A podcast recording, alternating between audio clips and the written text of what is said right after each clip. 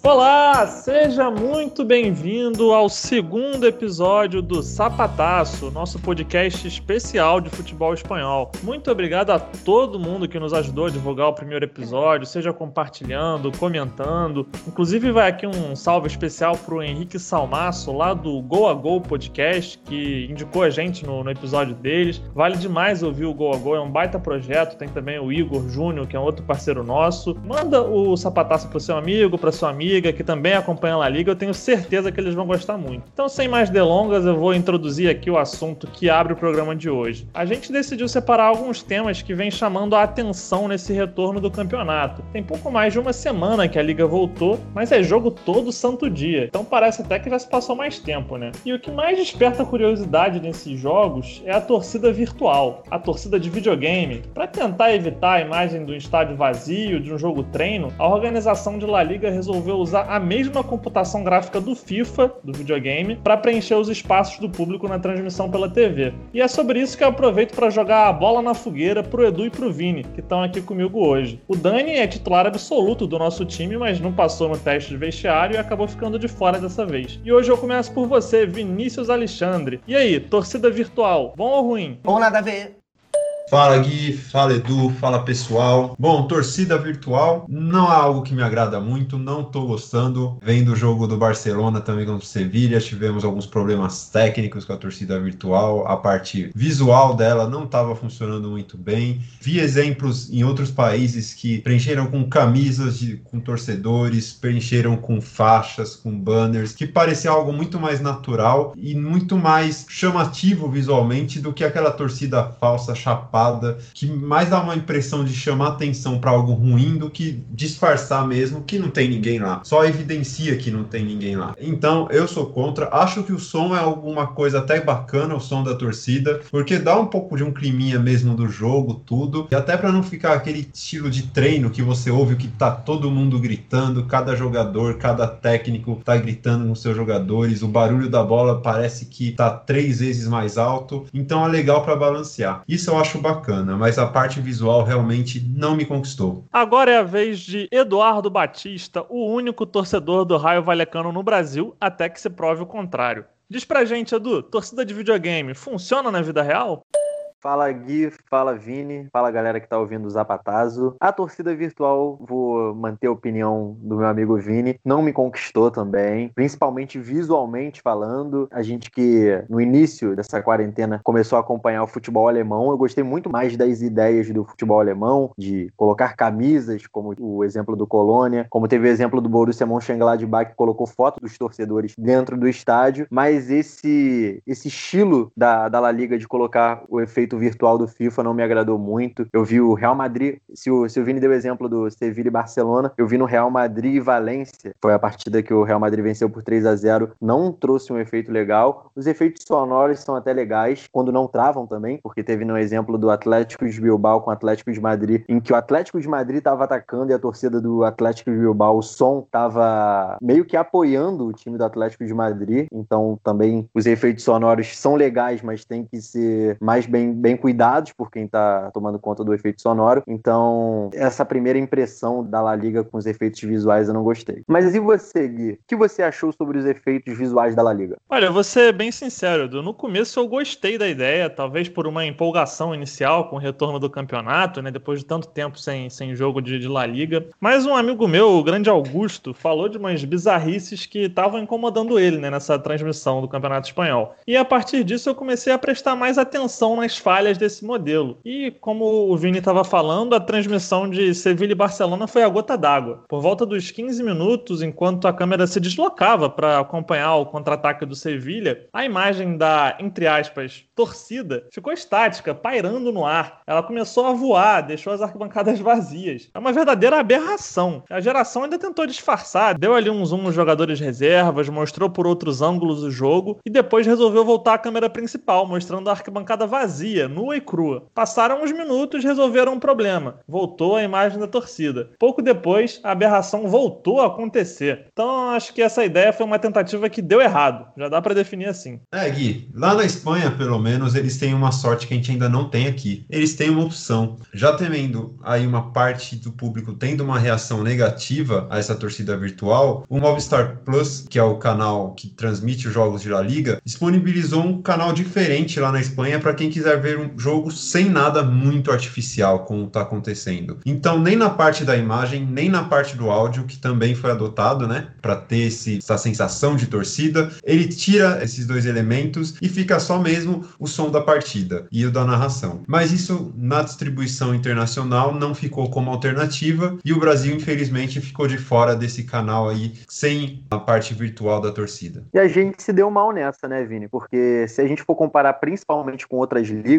novamente eu vou dar o exemplo da Bundesliga. Eu lembro que no clássico entre Borussia Dortmund e Bayern foi bem legal os efeitos sonoros do Signal e do Napar no momento de pressão, até no sistema de vaias para quando o Bayern de Munique estava com a bola, coisa que não tem acontecido na Espanha. Além do exemplo que eu dei no jogo do Atlético de Bilbao contra o Atlético de Madrid, no jogo entre Granada e Vila Real, o Vila Real quando estava no ataque perigoso, a torcida do Granada estava meio que empurrando o Vila Real para o ataque também. Até o Albert Queira, que é um jornalista famoso na Espanha, é bastante conceituado em futebol espanhol, questionou isso, falou que era bizarro. Então, já que a gente não tem essa opção de ver o jogo de uma maneira mais simples, de uma maneira mais habitual, a gente está tendo que se deparar com esses erros graves aí de La Liga, pelo menos no início do experimento. Eu também, também assisti a esse Borussia Dortmund e Bayern, que aliás foi um baita jogo, né, umas semanas atrás, e a sensação era de que realmente tinha torcida no estádio. O som ambiente ajudou a criar um clima legal para quem assistia na televisão. E eles não precisaram preencher as arquibancadas com computação gráfica, né? A gente vê essas opções variadas aí, como vocês falaram, tem time que bota várias camisas nas cadeiras, tem time que usa até torcedor de papelão, outros ali estendem umas faixas enormes com o escudo do time bem grande, uma frase de efeito, e tem alguns que preferem colocar um telão com imagens verdadeiras do torcedor em casa, né? Foi o caso do, do Manchester City agora no retorno contra o Arsenal no campeonato inglês, e todas essas soluções me parecem mais sensatas do que a escolhida na Espanha. E é bom a gente acrescentar também que essa questão do som, o minuto 20 em todos os jogos está sendo separado para aplausos, né, para os profissionais de saúde. Acho que é uma iniciativa válida, assim, de render essa homenagem aí a quem tá, tá lutando na linha de frente contra o coronavírus, mas realmente fica meio bizarro, porque o minuto 20 pode ser ali um momento, às vezes, de gol, de ataque do time adversário, do time que tá sendo visitante, e aí do nada começa um monte de aplauso ali na torcida, fica um negócio muito estranho. Acho que faltou realmente ajustar melhor aí toda essa questão. E nesse debate que a gente está tendo, é bom a gente pensar também em como a Liga sempre se preocupou e se importou muito, até se incomodando com o estádio vazio, né? Então, eles tiveram essa preocupação de que a geração de imagem mostrar um estádio vazio dá uma impressão ruim para o público que está assistindo de casa. E isso chegou a ser um caso de punição no caso do Celta, porque em 2017 2018, naquela temporada, o clube recebeu uma punição porque não atingiu a porcentagem mínima de ocupação em dois jogos disputados na sua casa. Essa porcentagem de 70% só é exigida nos setores que aparecem na câmera principal da televisão, o que mostra como o foco de La Liga não é preencher todo o estádio, é só preencher o que as pessoas veem. É aquele negócio, né? De mostrar de que as aparências são mais importantes. Quando teve esse caso do, do Celta, que acabaram precisando pagar uma multa, essa multa nem foi revelada o valor dela, mas nesse caso aí o Celta acabou fazendo uma promoção nos ingressos para poder conseguir preencher ali os espaços nas arquibancadas. Então, realmente precisou tomar uma medida emergencial para ver se, se não tomava outras multas. E acho que realmente não tomou mais multas, então acabou conseguindo resolver esse problema aí para evitar maiores consequências. E outra história bem legal, bem semelhante a essa do Celta, é a história do Raio Majada Honda, que era um time da terceira divisão que subiu para a segunda divisão na temporada passada e não tinha capacidade mínima de estádio na, liga, que era um caso até um pouco semelhante também ao do Mirandês que estava jogando essa temporada, que precisou aumentar um pouquinho do estádio para poder entrar nos conformes da segunda divisão espanhola. O Raio Majada Honda precisou usar o Vanda Metropolitano, que é o estádio do Atlético de Madrid, mas obviamente não tinha torcida o suficiente para poder lotar o estádio do Atlético de Madrid. Foi aí que veio a ideia de juntar torcedores da capital Madrid, juntar torcedores do Atlético de Madrid, colchoneiros, com desconto no ingresso para poder ocuparem esse 70% que a La Liga obrigava. É, o Atlético e o Raio Majada Honda, eles têm uma parceria, digamos assim, porque o Atlético de Madrid B, ele manda os seus jogos no estádio do Raio Majada Honda, que fica ali vizinho ao CT do Atlético de Madrid. Então, Então, são clubes aí quase irmãos, dá para caracterizar assim. Agora a gente passa das arquibancadas para dentro das quatro linhas. Também chamou a atenção nesse retorno de La Liga a quantidade incomum de falhas dos goleiros. Até mesmo alguns dos mais regulares, como o Pacheco do Alavés, o Davi Soria do Getafe, o próprio Vaclic do Sevilha, eles cometeram falhas aí que a gente não está acostumado a ver nesses primeiros jogos após o retorno. E isso abriu um debate, né, sobre como pesa, como influencia na atuação dos goleiros a questão do ritmo, a questão do, do ritmo de jogo, da regularidade de atuações, de estar tá realmente ali praticando com jogos, porque o treino a gente sabe que é bem diferente. Então, acho que abriu esse debate, né? Os próprios goleiros comentaram sobre isso, como deveria ser difícil o retorno, que poderiam acontecer algumas falhas, e elas realmente vêm acontecendo. Acho que esse debate é um debate bem bacana, porque a gente fala da posição mais afetada durante essa pós-pandemia, que é a posição dos goleiros. O Alavés, que tem o Pacheco no gol, o Pacheco é um dos goleiros mais regulares desde a temporada 2017-2018. É um goleiro que a gente nem sabe também como continua no Alavés. Ele que agarra em alto nível, já recebeu proposta do Getafe, já recebeu proposta para ser reserva do Oblak no Atlético de Madrid, não saiu. E ele voltou tendo uma falha bem bizarra contra o Espanhol, que eu acho que é a falha que melhor evidencia essa, essa falta de ritmo de jogo. Foi uma bola esticada para o Vulei, que ele tentou sair para poder antecipar para jogar de líbero de cabeça, perdeu o tempo da bola e precisou botar a mão na bola, senão o, o chinês ia abrir o placar para o espanhol. Obviamente ele foi expulso e isso daí mudou a partida toda. Era uma partida que o Alavés estava conseguindo controlar o espanhol, ele teve que botar a mão fora da área, foi expulso. A partir daí o espanhol jogou basicamente 70 minutos de 11 contra 10 e venceu a partida. Outra falha que a gente pode falar também foi a falha do Davi Soria, duas falhas na verdade contra o Granada, uma falha que ele saiu do gol errado e outra falha que ele espalmou a bola para frente, os dois gols do Carlos Fernandes. Então, o Davi Soria também que era um goleiro que não tinha um histórico de falhar, era um goleiro sendo cogitado para a seleção. Agora que o De Gea tá caindo um pouco de nível, o Pepe Reina tá mais perto da aposentadoria, o Luiz Henrique estava pensando sim no Davi Soria a longo prazo. E o caso do Vaclic também do Sevilha, outro goleiro bastante regular, era um goleiro que assumiu bem a posição depois da saída do Sérgio Rico para o Fulham. O Vaclic também falhou no, no jogo do Sevilha contra o Levante. Então, esses goleiros são que são goleiros regulares. A gente que acompanha a La Liga sabe que são goleiros regulares, goleiros que têm pouco histórico de falha, então voltaram falhando. E acho que é um caso de goleiro que, que a gente tem que debater sim, até porque goleiro não é uma posição que pode falhar, né? Centroavante pode perder uma, duas, três chances, mas se ele fizer a quarta, ele vai ter o golzinho dele no jogo. Um goleiro, se ele falhar, vai ser cruel. E algo que o Edu falou que encaixa muito, né, toda essa situação dos goleiros, é que um atacante pode errar e o jogo segue, mas se o goleiro errar, é um gol que o, time tomou e já tá atrás do placar. Todos os jogadores a gente percebe que estão sofrendo um pouco ainda para se readaptar ao futebol nessa volta, porque foi bastante tempo parado, né? Mais de dois, quase três vezes, se eu não me engano. E os jogadores estão sentindo falta de tempo de bola, falta de ritmo. Nós estamos vendo jogos que não estão com o mesmo ritmo de antes. Alguns parecem jogos treinos, outros podem até ser mais movimentados, mas ainda não tem um nível técnico tão grande. E quando você tem um jogador que não tá com tempo de bola legal, onde você sente mais isso é no gol. Então, se a gente começar a olhar, a gente vê que na primeira rodada pós-retorno aí, com a pausa da quarentena, os goleiros falharam muito. Praticamente todos os jogos tiveram falhas. Na segunda rodada já melhorou um pouco, a gente já tá vendo uma diferença também na terceira.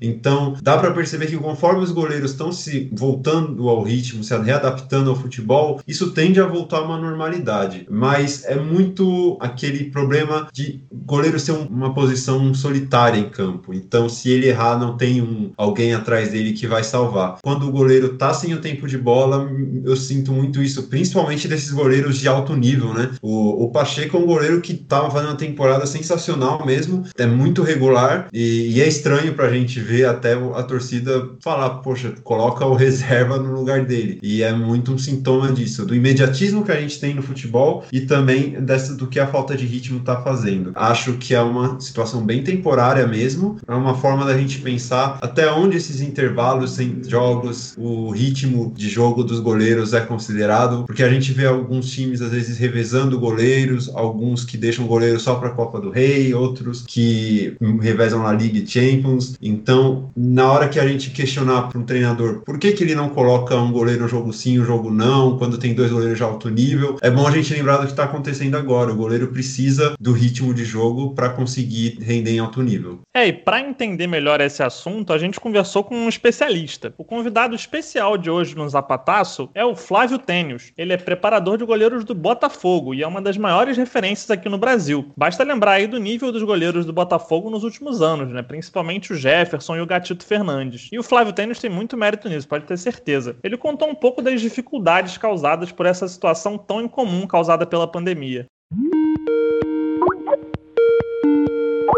Fala, Flávio, como é que está lidando com essa situação? Ninguém teve essa experiência ainda, é, esse tempo todo parado e parado sem ter uma vida normal. Então, às vezes o cara está um tempo machucado, mas está trabalhando, está fazendo sempre algumas coisas, vai se preparando para a volta e tal. Agora, agora não, a gente praticamente a gente jogou dia 15 de março, tem três meses e pouquinho que a gente está parado. Isso realmente tem um impacto muito grande né, na, na condição, na forma do, de jogo né, do goleiro, e não só goleiro, jogador jogador de linha também, que você perde completamente aquele ritmo. Eu tenho reparado a volta dos campeonatos europeus e eles tiveram, todos voltaram com 30 ou mais dias de preparação. E mesmo assim eles estão realmente cometendo algumas falhas, não só os goleiros, né? O goleiro fica mais evidente assim, fica muito mais exposto, então aparece mais. Mas se for ver o jogo, todo mundo perdeu um pouquinho essa condição, a velocidade de reação, então tudo isso atrapalha. E, por exemplo, o goleiro, a velocidade de reação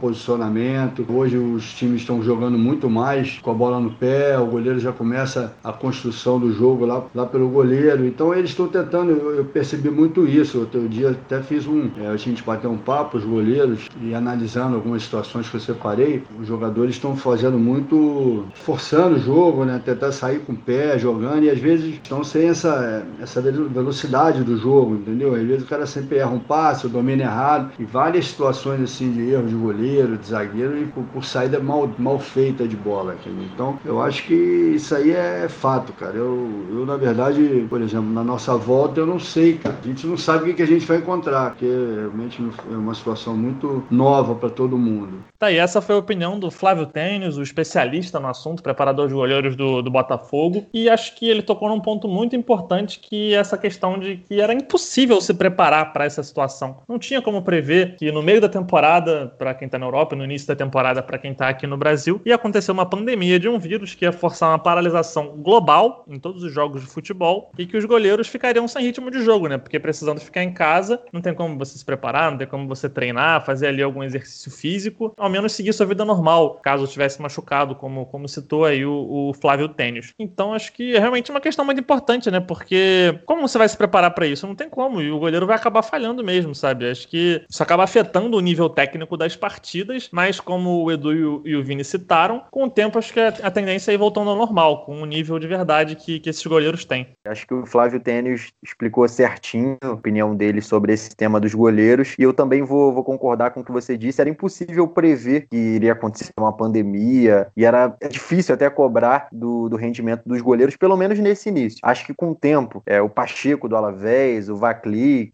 o Davi Soria, entre outros goleiros também, eu vi o Aitor Fernandes, ele voltou em alto nível, mas nada impede que na próxima rodada ele, ele vá falhar, porque ele ficou três meses, dois meses e meio sem jogar, cem dias praticamente sem jogar, então é difícil até cobrar dos goleiros nesse início, não só dos goleiros, também como o rendimento dos jogadores de linha, pelo menos nesse começo agora, porque a gente não estava esperando uma pandemia. A gente sabe que treinar em casa é totalmente diferente dos treinos na academia, no CT, no campo, com bola rolando. Então, ele exemplifica isso, que a partir da volta dos treinos é só bola, bola, bola, bola, deixa bem claro que o ritmo de jogo, principalmente para os goleiros, é totalmente mais complicado. É, o Edu citou o Aitor Fernandes, que realmente está num nível altíssimo para muitos, inclusive é o melhor goleiro dessa liga de 2019 e 2020, a paralisação parece não ter mudado muito isso. Inclusive, ele é até cogitado no Atlético Bilbao para ser o próximo goleiro do clube. Ele é basco, atende aos requisitos para atuar por lá. E quem também está num nível muito alto esse ano é o Courtois, goleiro do Real Madrid, que na vitória sobre o Eibar por 3 a 1 também sofreu um gol meio esquisito. Dá para você isentar um pouco, porque teve um desvio bem em cima no gol do, do Eibar, na primeira partida do Real Madrid após o retorno, mas passou ali debaixo das pernas dele, algo que a gente não está acostumado a ver no Courtois, sobretudo nessa temporada de agora, em que ele realmente apresenta um nível muito bom, está salvando o Real Madrid em várias partidas. Não dá pra gente dizer que o nível é tão alto assim pro nosso glorioso Pichu Quedger, do Leganês, que também teve uma falha bem bizarra que evidencia bem essa falta de ritmo. Foi na derrota em casa do Leganês pro Valladolid, ele se atrapalhou ali com o zagueiro zagueiro Awazien, que foi recuar de cabeça, mas ele acabou passando da bola e com isso o, o Enes Unal do Valladolid acabou fazendo um gol. Então são erros típicos mesmo, parecem até jogos de pré-temporada, né? Sim, Gui,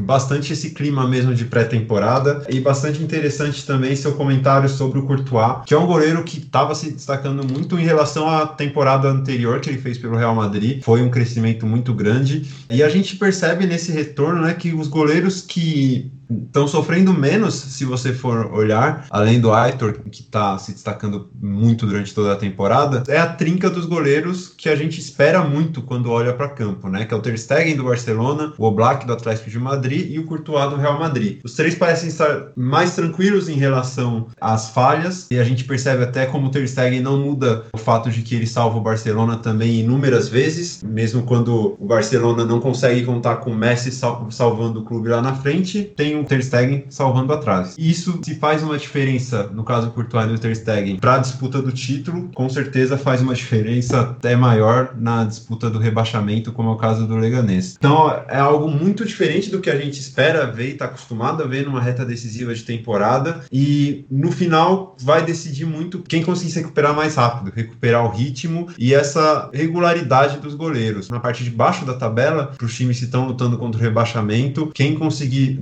ter uma defesa, ter um goleiro mais confiável, com certeza vai ter uma chance muito maior de se estafar. É meio broxante pensar que a gente está nessa reta final do campeonato, com briga ponto a ponto pelo título entre Real Madrid e Barcelona, uma briga na zona de rebaixamento que também está muito forte, com a distância muito pequena ali entre os times que estão brigando contra a queda, além, claro, da, da busca por vaga nas competições europeias, tanto Champions League quanto Europa League. Enfim, você tem tudo isso numa reta final que era para ser emocionante, que acaba sendo um pouco boicotada, né? Esse nível técnico um pouco abaixo do que a gente está acostumado a ver em La Liga. Além dessas falhas de goleiros que a gente mencionou, a gente vê que o próprio ritmo dos jogos é algo menos intenso do que deveria ser nesse momento, né? Eu, pelo menos, tenho tido essa sensação. Acho que tô ali assistindo os jogos, às vezes chega na reta final da partida e você não consegue se envolver tanto assim, porque o ritmo realmente deixa a desejar. Também tive um pouco essa sensação nos jogos do Real Madrid, em que parecia estar ali um jogo treino, daqueles aqueles amistosos lá nos Estados Unidos, né, de começo de temporada. Por vezes eu tive essa sensação assim um pouco e é meio broxante que isso venha acontecendo logo na reta final. Mas enfim, acabou sendo um mal necessário, né? Na verdade, em comparação a algumas outras ligas que eu vim acompanhando antes de La Liga, como é o caso da Liga Alemã e o caso da Liga Portuguesa, eu vejo La Liga até um pouco acima em questão de termos competitividade. Acho que o jogo mais competitivo que eu vi desde esse retorno do campeonato foi o Atlético Bilbao Atlético de Madrid. Foi o jogo no San Mamés que parecia até partida mesmo com torcida, um jogo pegado, cheio de cartão amarelo, uma correria. Também, claro, pelo estilo do jogo dos dois times, né? O time do Garitano é um time de força física e o Atlético de Madrid também não deixa barato. Então, acho que a característica dos dois times também levou um pouco a isso a ser um jogo de mais contato físico, de mais combate, consequentemente sendo mais competitivo. Mas teve outras partidas, claro, que deixaram um pouco a desejar. Acho que até um primeiro jogo também, Sevilha e Bet, foi um jogo que eu reparei isso. Um derby que costuma ser bastante pegado, um derby que costuma ser bastante disputado, sendo com cartões amarelos, correria dos dois lados. Foi um jogo bem mais calmo, bem mais tranquilo. Acho que até os adversários, por conta do cansaço também, se respeitando até demais, no caso, como são dois rivais, Sevilha e Bet. Mas a gente tá, pelo menos na minha opinião, eu tô reparando que sim, tá tendo uma diferença bem, bem grande em relação aos jogos de antes da, da pandemia, mas para essa reta final, principalmente comparando com as outras ligas que voltaram, citando esse caso da Liga Portuguesa e da Liga Alemã, eu tô vendo La Liga até um pouquinho acima nesse quesito de competitividade. O caso realmente do Sevilla e Betis, né, que sempre é um jogo muito bacana de acompanhar. Eu acho que até para quem não costuma acompanhar frequentemente o Campeonato Espanhol, Sevilla e Betis é um jogo que eu sempre recomendo para assistir pela rivalidade, pelo ritmo das equipes. E, e realmente foi um jogo que decepcionou. A gente assistia, esperava que fosse surgir algo de lá,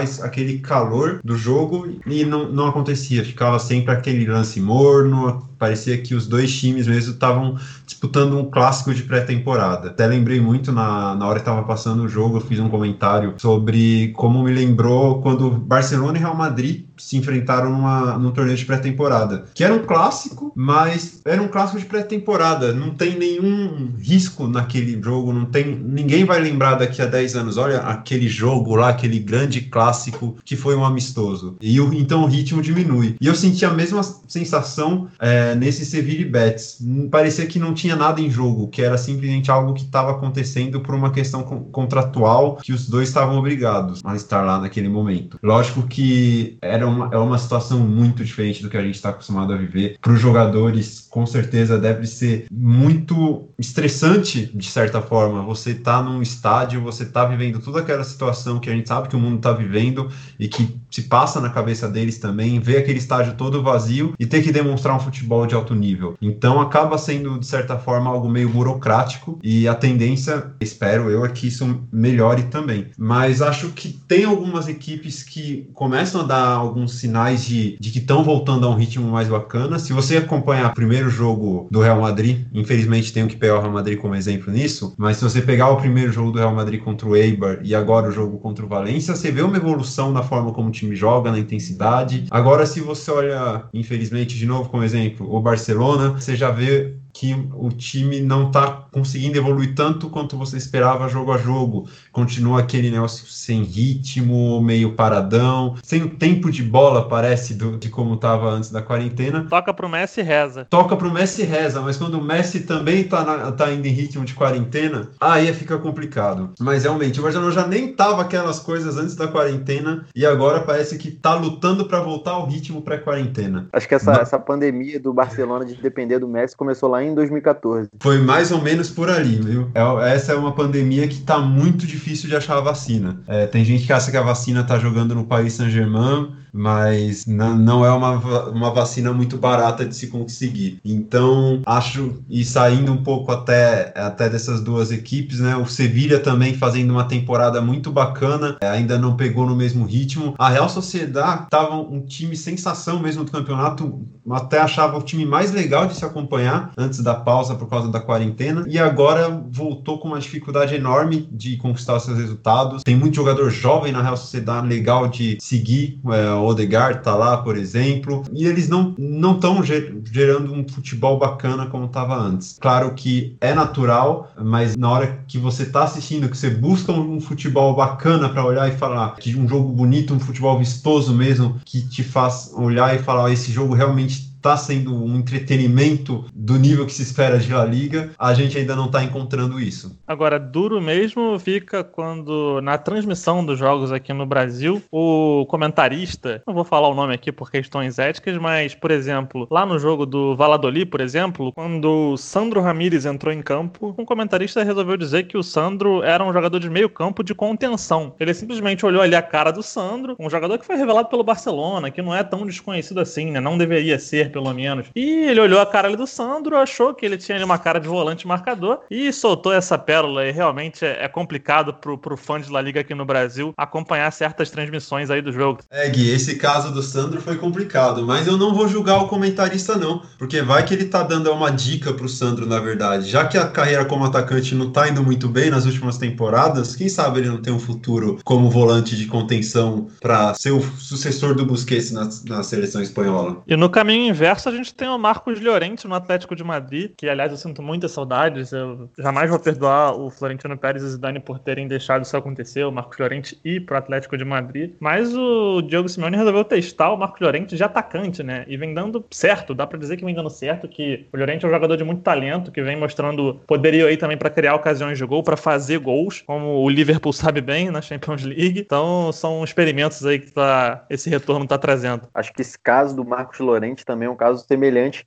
ao que o Simeone fez com o Raul Garcia, né? Raul Garcia, que era um volante de contenção, chegou ao Atlético de Madrid do Osasuna sendo um segundo, no máximo terceiro homem de meio de campo, e que com o Simeone virou um segundo atacante. Certas vezes jogava com Diego Costa, com Davi Villa, aproveitando muito dessa bola aérea, desse fator do cabeceio que ele tem. Hoje em dia no Atlético de Bilbao ele já chegou a jogar de centroavante. Às vezes o Iñaki Williams faz a beirada. Ele dava descanso ao Adures, mas justamente por conta disso que o Simeone viu nele numa capacidade de, além de ser um volante marcador, adiantar para poder ser um jogador que ganha duelos aéreos, que faz gols a partir da, da bola aérea. É, acredito que depois daí o próximo passo é encontrar um técnico visionário que vai chegar no Barcelona e perceber que o lugar do Ter Stegen é no meio de campo e não lá no gol. Eu não tenho dúvida que o Ter Stegen, como volante, seria titular em muito time por aí no futebol espanhol, porque tem bastante time precisando de um cara com essa capacidade de visão de jogo de passe que, que o Ter Stegen tem.